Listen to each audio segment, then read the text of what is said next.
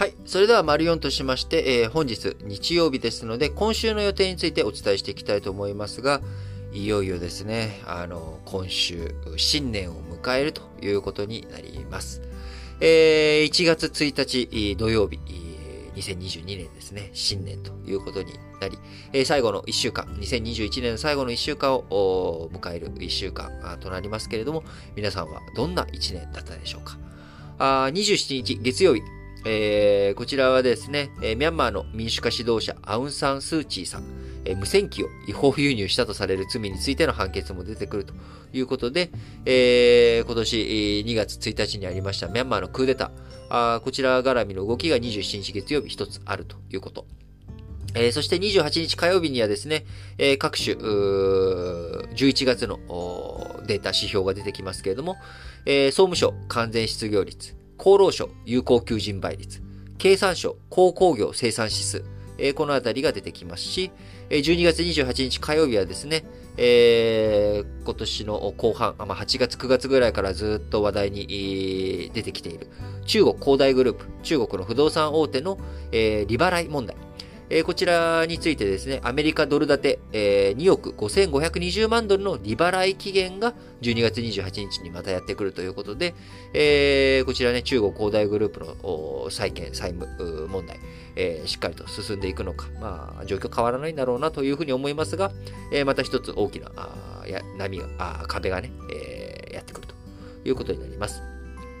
えー、そして、えー、30日木曜日はですね、東京証券取引所で大納会ということで、まあ、最終の取引。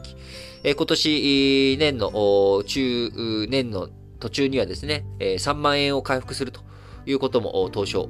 平均ありましたけれども、日経平均ありましたけれども、あのー、まあ、あ今年最後終わりでどうなっていくのか。あ非常にね、えー、またあ、経済厳しい状況が予測されている中、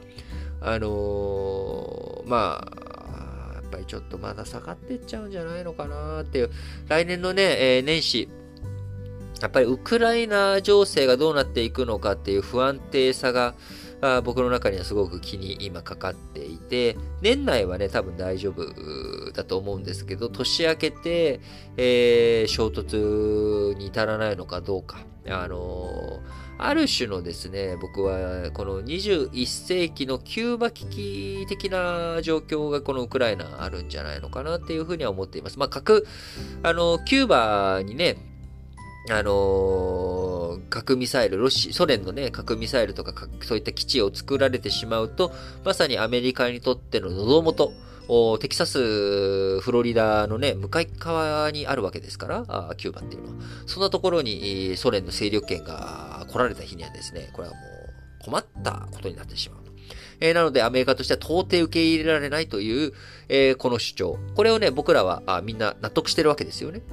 えー、これら納得して、えー、13 days とかではね、えー、映画としても、このキューバ交渉、えー、について、えー、盛り上がって、えー、いて、アメリカ、ケネディス、えー、偉いすごかったみたいな話になってるわけですが、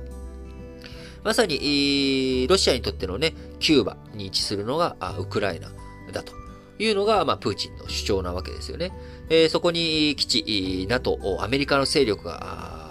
入ってしまうと、えー、そこに対して、えー、攻撃をね、仕向けられるみたいなことになられちゃあ困ると。で、これに対して、今、西側諸国、日本も含めて何て言ってるかっていうと、そんなのは、各国が自分たちの選択だと。NATO に入りたいとか入りたくないとかね、EU に入る入らないっていうのは各国が決めることなんだから、それに対して、ロシアが、イチャモンつけるなんておかしいやろって言ってるんですけど、僕からするとですね、いやいや、ちょっと待ってと。そりゃそうなんだけど、じゃあ、キューバは何だったのと。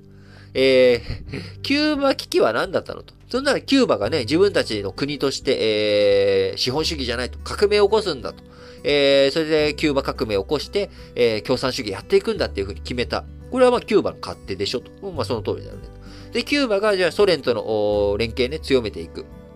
これもキューバの勝手でしょ？だったはずなんじゃないのと。でも、それに対してアメリカは、いや、そんなことしたらな、世界戦争を各ボタンがね、押される可能性が高まっていくっていうふうに、まあ、脅しも使って、えー、話を交渉を進めて、キューバ、危機を乗り越えたと。いうわけじゃないですか。なんか、それを含めて考えるとですね、まあ、ウクライナ問題について、もちろん、ウクライナ国民の考えていることが第一ですよ。第一なんだけれども、え国際情勢の中で、えアメリカも譲歩しなきゃいけない部分あるんじゃないのと。えここでアメリカが譲歩が引き出せない。アメリカとして、いや、これは、あまあ、アフガニスタンでね、えー、今年、まあ、ある種失態的なね、ことをやってしまった。えアメリカは最後助けてくれないんじゃないかっていう疑念、疑惑、懸念、えこういったものを持たれてしまっているので、ウクライナ絶対に行くことができないっていう状況あるのかもしれないですけど、あるかもしれないというか、あるんですけど、まあ、そういったことを考えていくと、アメリカも引けない。で、ロシアとしても、いや、キューバで俺ら引いたし、これは引けない。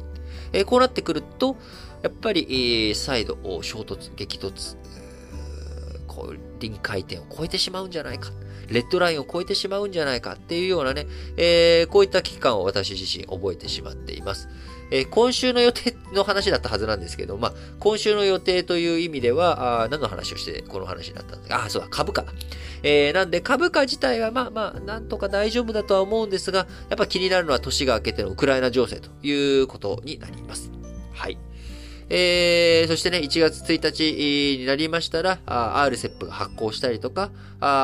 イギリスの EU 完全離脱から1年となったりとか、フランスが欧州連合の議長国に就任したりとか、あそういったことになっていきますが、えー、来年2022年のね、主要な予定、2022年の予定というものについては、来年1月2日、日曜日、えー、ここでね、まさにちょうどあの、日曜日だから、やる、え、来週のね、最初の日曜日だからそれをやろうというわけではなく、1月2日に、え、今年の予定的なことをね、やろうかなというふうにもともと思っていたので、え、ちょうど暦のカレンダーも、曜日の並びもスムーズとということで、えー、来週1月2日にはですね、えー、今年の予定をお伝えしていきたいなと思いますが、あ皆さん引き続きですね、健康、体調、こちらの方にはしっかりと留意していきながら、留意していただきながら、あ2021年最後の1週間、楽しく明るく元気に過ごしていけたらなと思っています。